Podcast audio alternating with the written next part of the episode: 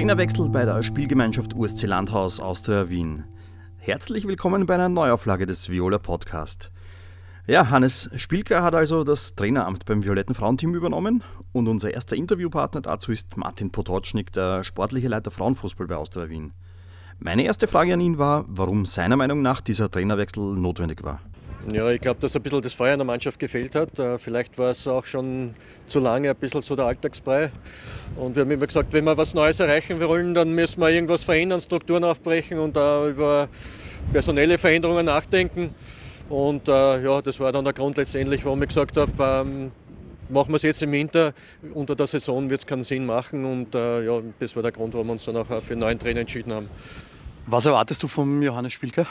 Äh, ich erwarte einmal, dass wir ein Team wieder werden. Ja, das war vielleicht auch im Herbst ein bisschen so unser, unser Manko, dass es nicht ganz so funktioniert hat.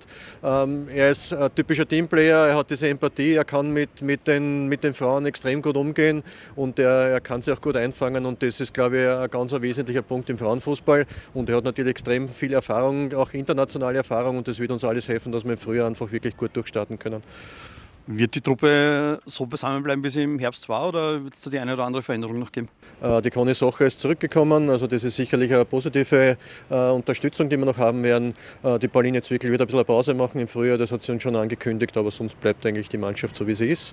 Und ich glaube auch, wie man heute gesehen hat, ist jetzt nicht unbedingt Veränderung notwendig im Sinne von Spielerinnen, sondern einfach nur Veränderungen in der Art des Trainingsalltags, in der Art, wie wir an Spiele herangehen und wie wir uns konzentrieren auf Aufgaben und das wird es, glaube ich, im Wesentlichen sein. Ja.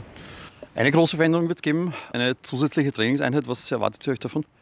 Ja, ganz einfach, dass die, die Spielerinnen von der Fitness her noch um einen, um einen Deut besser werden, äh, dass wir auch von, von, vom Teamgeist, von, von, von der Selbstverständlichkeit uns auch äh, besser orientieren können in den Spielen und dass ganz einfach die Mannschaft mehr äh, miteinander unterwegs ist und damit einfach mit der Routine und mit der Selbstverständlichkeit auch dann die entsprechenden Erfolge einfahren kann. Im Vorjahr war es eine, eine tolle Saison mit einem zweiten Platz. Jetzt seid ihr auf dem dritten Platz. Das ist schwierig zu analysieren. Manche sagen, es ist noch ganz okay, manche sagen, es ist ein bisschen enttäuschend. Wie wie schauen die Ziele aus wie es früher ist?